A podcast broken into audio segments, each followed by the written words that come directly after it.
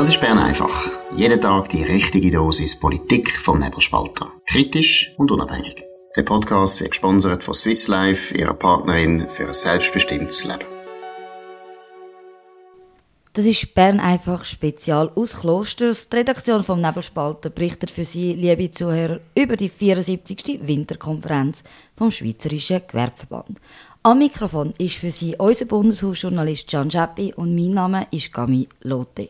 Als Gast in dieser letzten von drei Bern einfach Spezialfolgen darf ich den Präsidenten von Auto Schweiz, Peter Grünenfelder, begrüßen. Peter, schön bist du heute bei uns. Danke für die Einladung, ich schätze sehr. Wir sind ja immer noch an der Winterkonferenz vom Gewerbeverband zu den Erfolgsfaktoren der Schweiz. Herr Grünenfelder, wie wichtig ist eine gute Straßeninfrastruktur für die Schweiz? Ja, es ist eigentlich äh, die Lebensader der Schweizer Wirtschaft. Äh, ohne äh, Straßeninfrastruktur bewegt sich das Land nicht mehr. Und ich verstehe immer noch unser Land so, das ist ein Land in Bewegung und nicht im Stillstand. Darum müssen wir auch schauen, dass der Verkehr fließen kann. Äh, der Großteil der Güterabwicklung, Gütertransport passiert über die Straße und auch der Großteil des Personenverkehr passiert über die Straße. Ist es vielleicht auch so ein bisschen ein ein Trugschluss oder ein Image, das Linke aufgebaut haben, dass sie sagen, ja, den ganzen Güterverkehr kann man ähm, auf die Schiene bringen, das ist gar kein Problem. Man bräuchte eigentlich die Straßen gar nicht mehr für die Wirtschaft. Es geht zum Beispiel auch alles mit dem Lastenvelo in einer Stadt. Ist das ein Trugschluss, den Sie einfach aufrechterhalten? Also mit dem Lastenvelo schaffen wir keine Wertschöpfung in diesem Land. Es langt schlichtweg äh, nicht. Äh, der Güterverkehr, zum Beispiel Nationalstraßen, mhm. 70 Prozent des Güterverkehrs wird über Nationalstraßen abgewickelt. Man kann äh, sagen, es soll alles auf die Schiene verleiht werden, ich bin dagegen, dass man Schiene gegen Straße ausspielt. Aber wenn man alles auf die Schiene würde Welle verlegen, ist das äh, mit äh, Investitionen verbunden im zweistelligen, dreistelligen Milliardenbereich, der schlichtweg nicht bezahlbar ist. Also wenn wir schauen, dass eben auch die Strasseninfrastruktur neben der Schieneninfrastruktur äh, auch die, die, die Transportvolumen können bewältigen können. Das sieht der Bundesrat und das Parlament ähnlich.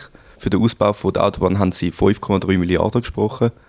Gerade gestern hat ein Linkskomitee aus verschiedenen Verbänden und Parteien ähm, das Referendum eingereicht. Die Unterschriften sind in Rekordzeit gesammelt worden. Machen Sie sich Sorgen? Ich glaube, es sind zu viele Leute im Moment davon betroffen, dass der Verkehr nicht mehr fließt. Einzelpersonen Mütter, die äh, heimgehen äh, zu Abend, äh, Väter, die heimgehen zu den Kindern, die im Stau stehen. Wir reden von 40'000 Staustunden pro Jahr in diesem Land. Das ist eine volkswirtschaftliche Geldverschleuderung. Das kostet letztlich über 3 bis 4 Milliarden pro Jahr. Das ist also Geld, das man gescheiter könnte investieren als eben rumstehen und äh, nichts machen. Der Handwerker, der nicht rechtzeitig am Ort ist. Und am Schluss ist es ein Bankspiel mittlerweile, wenn man auf der Autobahn äh, unterwegs ist und man rechtzeitig von A nach B kommt. Und das, meine, das geht nicht. Das ist volkswirtschaftlich schädlich und es ist auch eine Zeitverschleuderung. Darum bin ich sehr zuversichtlich, weil der Schweizer Souverän ist in der Regel sehr pragmatisch, wenn es um äh, Sachen entscheiden geht, dass wir werden äh, die Abstimmung gewinnen. Jetzt es wird zu dieser Abstimmung kommen wenn wir dann ein Resultat haben, ist das nicht auf die eine oder andere Seite dann ein bisschen wegweisend für zukünftige Autoprojekte, sei es jetzt national oder auch in den Kantonen, dass man sagt, man bringt die Bevölkerung eine Mehrheit an oder man möchte den Ausbau oder dann die andere Variante sagt, nein, grundsätzlich möchte man nicht mehr auf den Ausbau der Straße legen. Ja gut, das sind äh, Verfechter vom Wachstumsstillstand, die gar nichts mehr bewegen wollen. Aber ich meine, der Wohlstandskuchen wird nicht grösser, wenn wir jetzt wirklich alles einfrieren. Mhm. Und auf das geht es ja letztlich raus. Und äh, der Verkehr wird nicht weniger. Also, äh, wer glaubt, äh, wenn man keine Straßen äh, mehr baut, dass der Verkehr entsprechend weniger wird, der irrt. Es ist ein, wir sehen jetzt schon den Ausweichverkehr. Und darum sage ich mal, Lebenselixier sind die Nationalstraßen von dem Land, als Wirtschaftselixier auch Wirtschaftsbasis. Und wenn wir die Straßen nicht jetzt ausbauen, es ist ja nur punktuelle Verbesserung, gibt es einen Ausweichverkehr, Dörfer entlang, Schulen entlang, Wohnquartiere entlang. Und das wollen wir ja alles nicht. Und, und, und darum ist es absolut notwendig. Eines der Hauptargumente der Gegner lautet ja, dass mehr Straßen einfach mehr Verkehr schaffen. Was sagen Sie zu dem? Eben, der Verkehr wird nicht weniger. Die Frage ist, wo der Verkehr durchfließt. Ähm, und wer behauptet, eben, wer Straßen baut, erntet Verkehr, das ist eine absolut die falsche Logik. Der Verkehr wird weiterhin äh, zunehmen. Und äh, dann muss man sagen, nein, wir wollen keinen Verkehr mehr. Man will, dass die Leute daheim bleiben. Äh, man will mit rigiden regulatorischen Eingriffen sagen, du darfst nicht mehr von A nach B gehen. Und wir sind ja das Land der Pendlerinnen und Pendler. Dann tun wir das verbieten. Dann wir, also haben wir eine neue Verbotskultur. Äh, und darum äh, gibt es das nicht. Nationalstraßen sind eigentlich die beste Ortsumfahrung in dem Land. Wenn wir die aber jetzt nicht verbessern, wo wir eben die immensen Staustunden haben, dann geht es eben durch Städte und vor allem durch Dörfer durch. Darum sind die Anpassungen zwingend notwendig. Also gerade lustigerweise, Gegner sagen gerade, ähm, man sollte lieber die Arbeitskultur ändern und auf Homeoffice setzen. Das ist die Lösung, die Lösung für, für das Verkehrsproblem, das wir haben und eben nicht der Ausbau der Straßen. Das andere ist eben auch, du hast jetzt vorhin die Städte angesprochen, ja, die Gegner von dem Ausbau sagen, das wird gegen die Stadtbevölkerung gemacht, dass das ein Angriff sei, ähm, eben auf eigentlich Demokratiewillen in, in der Stadt, dass die gar keinen Ausbau wollen, weil sonst kommen nur noch mehr Leute in die Stadt und sie müssen dann sozusagen den Verkehr schlucken, der von dem Autobahnausbau kommt. Also Städte sind die Wirtschaftszentren von dem Land, auch wenn es links regiert sind.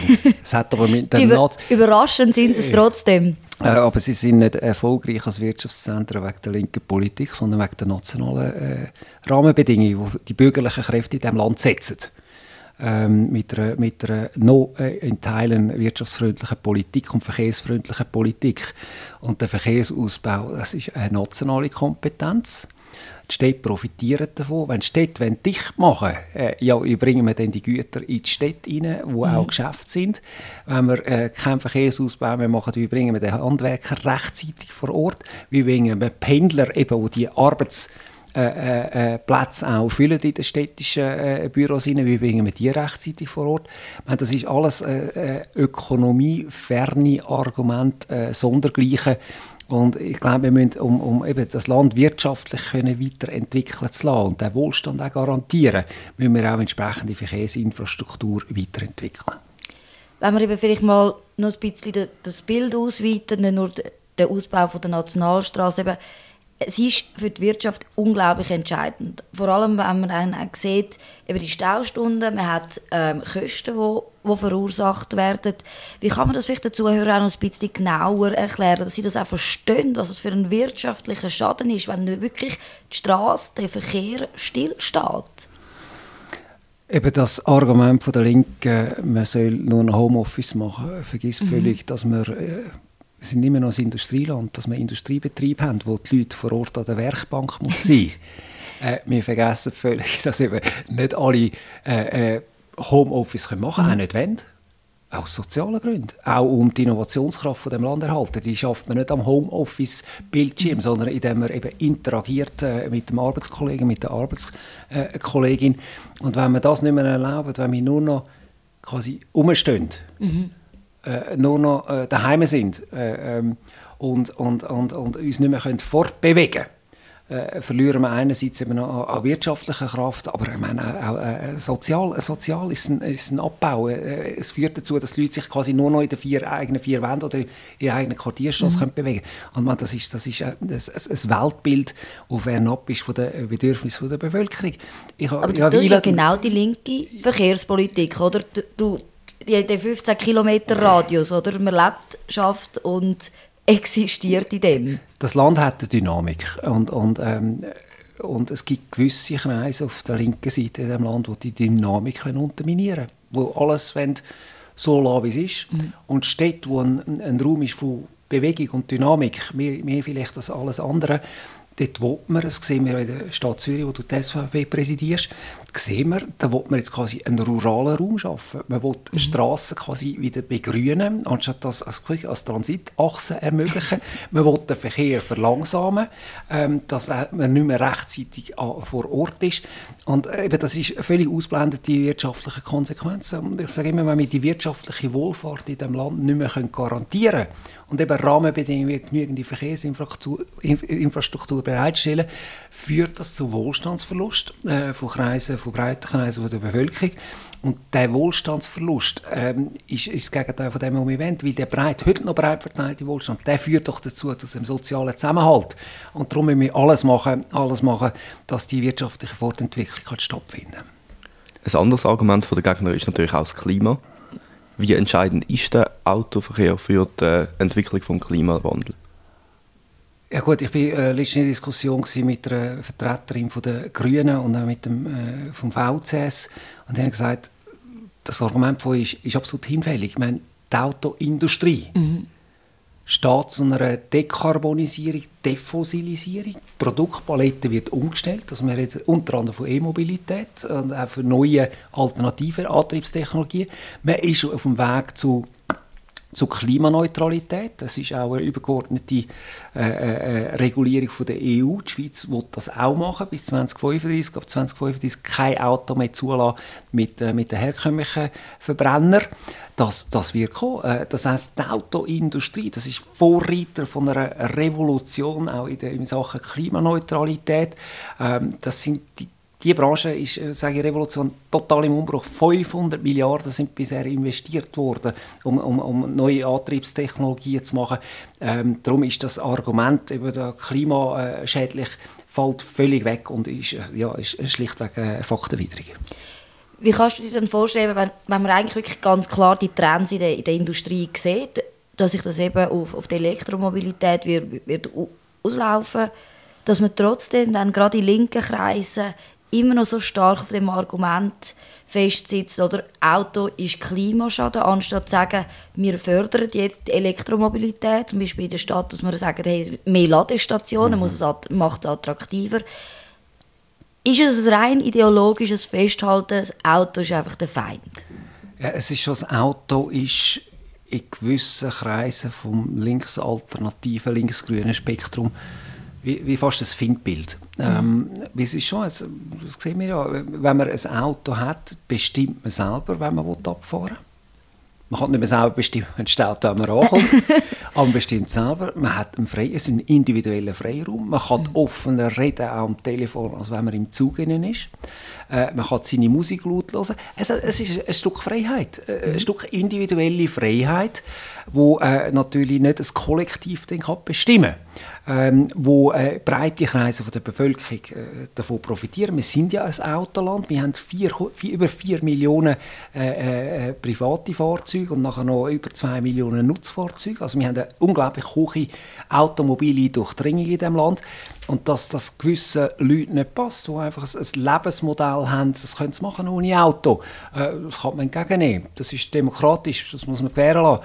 Aber dass sie nachher quasi ihr ähm, automobillose Lebensmodell äh, kollektiv wollen, der Gesamtgesellschaft aufzwingen und eben die, die Bewegungs Lust, die unsere, unsere Bevölkerung hat, äh, äh, verhindern und eben auch die, die Bewegungsnotwendigkeit aus, mhm. aus wirtschaftlichen Gründen äh, verhindern. Meine, das, ist, das, ist, ähm, das geht mir nicht in den Kopf. Im September hat der Nationalrat den Ausbau von der A1 angenommen. Es war relativ knapp gewesen, mit äh, 94 zu 87 Stimmen. Ist die momentane politische oder sind die Parteien im Moment noch pro Auto oder braucht es wieder eine Autopartei oder so? Nein, wir haben, wir haben sicherste Partner, äh, wo eben auch wirtschaftsnahe Parteien, äh, das ist allen voran die SVP und die FDP, aber auch die Mitte gehört dazu gehört klar dazu, äh, wo, wo sieht, die Notwendigkeit des Automobil äh, wäre ein gröbes Problem hat, der Glaubwürdigkeit, wie sie haben das liberal im Namen. Gut, viele ne, schimpfen sich ja liberal, wir drei auch, aber wir sind es zumindest. äh, nein, ist, ist GLP, also wenn der GLP-Präsident am Radio und Fernsehen sagt, ein bisschen im Stau stehen, äh, stört ihn überhaupt nicht, äh, muss ich sagen, dann versteht er nicht mehr etwas von Wirtschaft und unternehmerischen Bedürfnissen. Äh, aber die SVP, FDP und Mitte sind da äh, absolut äh, sichere und die vertreten auch sehr äh, die Interessen von der Mobilität, von der Automobilität. Äh, darum äh, braucht es keine neue Partei. Vielleicht gerade, wenn wir über den Partner GLP reden oder eben Liberale im Namen, was sicher auch aufkommt, wir haben es angedeutet mit dem Klimaschutz in dieser Diskussion, ist eben das Argument, man versucht Klimaschutz gegen den Ausbau der Straßen auszuspielen, auch in einem finanziellen Aspekt. Also, man hat jetzt mehrfach gelesen von den Gegnern, dass es nicht in Ordnung ist, dass man 5,34 Milliarden ausgibt für den Straßenausbau, aber in Anführungszeichen nur 2 Millionen für den Umweltschutz. Wie siehst du, da, wie siehst du das Gegenspiel zueinander? Gut, ich meine, alles, was gebraucht wird jetzt für den punktuellen, man reden von einem punktuellen Ausbau, mhm. flächendeckenden Ausbau, äh, wenn man äh, zum Beispiel Land braucht, äh, Landwirtschaftsland, das wird nachher eins zu eins ersetzt. Also das ist klar. Und man macht dann auch viel wieder zur Renaturierung. Mhm. Ähm, äh, das, ist, das ist das eine. Äh, das Zweite, was eben auch äh, gemacht wird, man sagt, ähm, der ÖV wird dann vernachlässigt, aber der Bundesrat mhm. hat jetzt auch ein Paket gespürt für die Bahn. Und das Dritte, was man völlig ausblendet in dieser Diskussion, aber der Kostendeckungsgrad äh, von, vom Automobilverkehr, also von der Straße, ist, ist äh, fast nahezu 100 Prozent und vom ÖV ist knapp 40 Prozent. Das heißt, wir haben eine übersubventionierte Mobilität auf der Schiene. Wir wissen, die vier, wenn wir 24 Stunden anschauen, ähm, dass äh, der Interregionalverkehr und der Intercityverkehr nur etwa eine Auslastung hat von 30, 35 Prozent. Äh, das heißt, das GA, GA führt auch zu einer, übersubventioniert, äh, zu einer subventionierten Übermobilität. Nochmal, nicht das eine gegen das andere ausspielen, aber die Straße und der Automobilverkehr, mhm. durch die unzähligen Steuern, die man zahlt, Benzinsteuern und, und, und Vignetten, leistet schon seinen Anteil ähm, äh, an der wirtschaftlichen Entwicklung und auch an der Staatskasse müssen wir als Liberale vielleicht auch anfangen, Diskussionen führen, eben beim, beim öffentlichen Verkehr, eben wenn man die Auslastung anschaut, zu sagen, ist es tatsächlich nötig, dass wir wirklich bis 11, 12 jetzt na Nacht überall in der Schweiz mit dem öffentlichen Verkehr ankommen? Oder könnte man das eher anpassen, reduzieren und sich marktwirtschaftlicher gestalten? Ja, es ist in, in Teilen unter der Bundeshauskuppel wie ein, ein heiliges, äh, der heilige Gral, ja. SBB insbesondere. Da muss ich sagen, das geht nicht. Ich meine, es ist äh, ein Steuerzahler und Steuerzahlerin mit blechen am Schluss. Mhm. Und, und wir blechen immer mehr. Schon wenn wir so Zürich-Deutsch deutlich sagen. Äh, und darum, ich glaube, ein bisschen mehr Verursachenfinanzierung äh, ist absolut notwendig. Aber man muss ja mittlerweile ein Gratis-Abo äh, schaffen, äh, Gratis-Transportmöglichkeiten. Äh, und das geht nicht auf. Und wir, wir sehen, äh, wie gerade letztes wieder mit der, mit der SBB zusammen gewesen, ich meine, Politik baut laufend neue Infrastruktur aus regionalpolitischen Gründen, eben wo zum Teil gar nicht nachgefragt werden oder maximal einer drin sitzt am Nachmittag äh, äh, im, im Zügli. Mhm. Ähm, und da vergisst man völlig, dass hinten dran eben Kostenfolgen sind, die fast nicht bewältigbar sind. Betrieb, also betriebswirtschaftlich kann die SBB nie in die, in die schwarzen Zahlen kommen, weil sie einfach eine unglaubliche Infrastrukturmenge äh, müssen betreiben ähm, und darum, darum ist äh, der öffentliche Verkehr so wie heute ausgestaltet ist, der öffentliche Verkehr wie er heute ausgestaltet ist, ist sicher finanzpolitisch auf dem falschen Weg. Ja. Trotzdem hat man ja auch gerade beim, beim ÖV sieht man ja, dass es immer wieder zum Fachkräftemangel kommt oder auch ein Personal fehlt, oder um überhaupt den, den Takt, den Zeitplan ja. einzuhalten, wo man sich ja möchte setzen oder ja. sich möchte gönnen. Müsste man nicht an dieser Stelle wirklich sagen, eigentlich muss man runterfahren, weil das Personal ist nicht um.